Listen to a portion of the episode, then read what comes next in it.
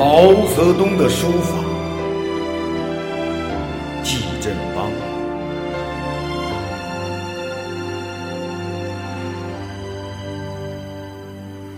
自古以来，横、竖、点、折等笔形，组成了多少瑰宝。纵然笔走蛇龙，在他的作品面前，也不过是泥鳅几尾，蚯蚓数条。井冈山云遮雾罩，是他笔下最高的一竖；最长的一横，则比秦始皇的长城还长，有两万五千里之遥。当他被北国风光所动的时候，便欣然命笔。记者潇洒自肆的笔锋，也着英雄不屈的腰。而他最喜欢的，大概要数中山风雨了。雁池里千帆竞发，万底下百万狂飙。激情骤起时，画笔为剑，将满昆仑裁为三截。他酷爱平等，不许他太高。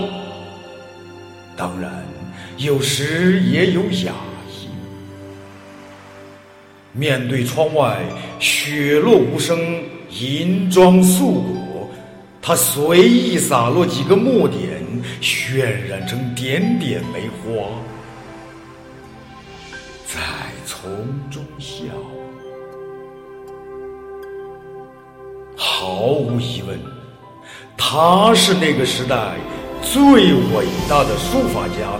笔尖吞吐的是大气磅礴的时代潮，让多少震古烁今的书法巨著都为此失去风骚。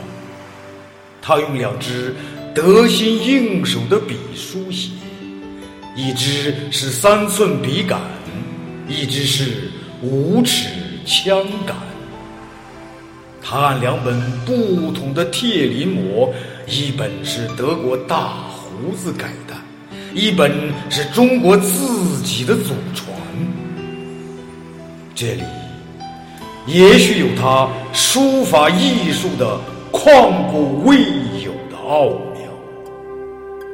他哈没开过任何书法展览。却有着最多的观众。那一年的十月一日，全世界在看黄皮肤的中国人昂首站立起来，为他的大手笔欢呼叫好。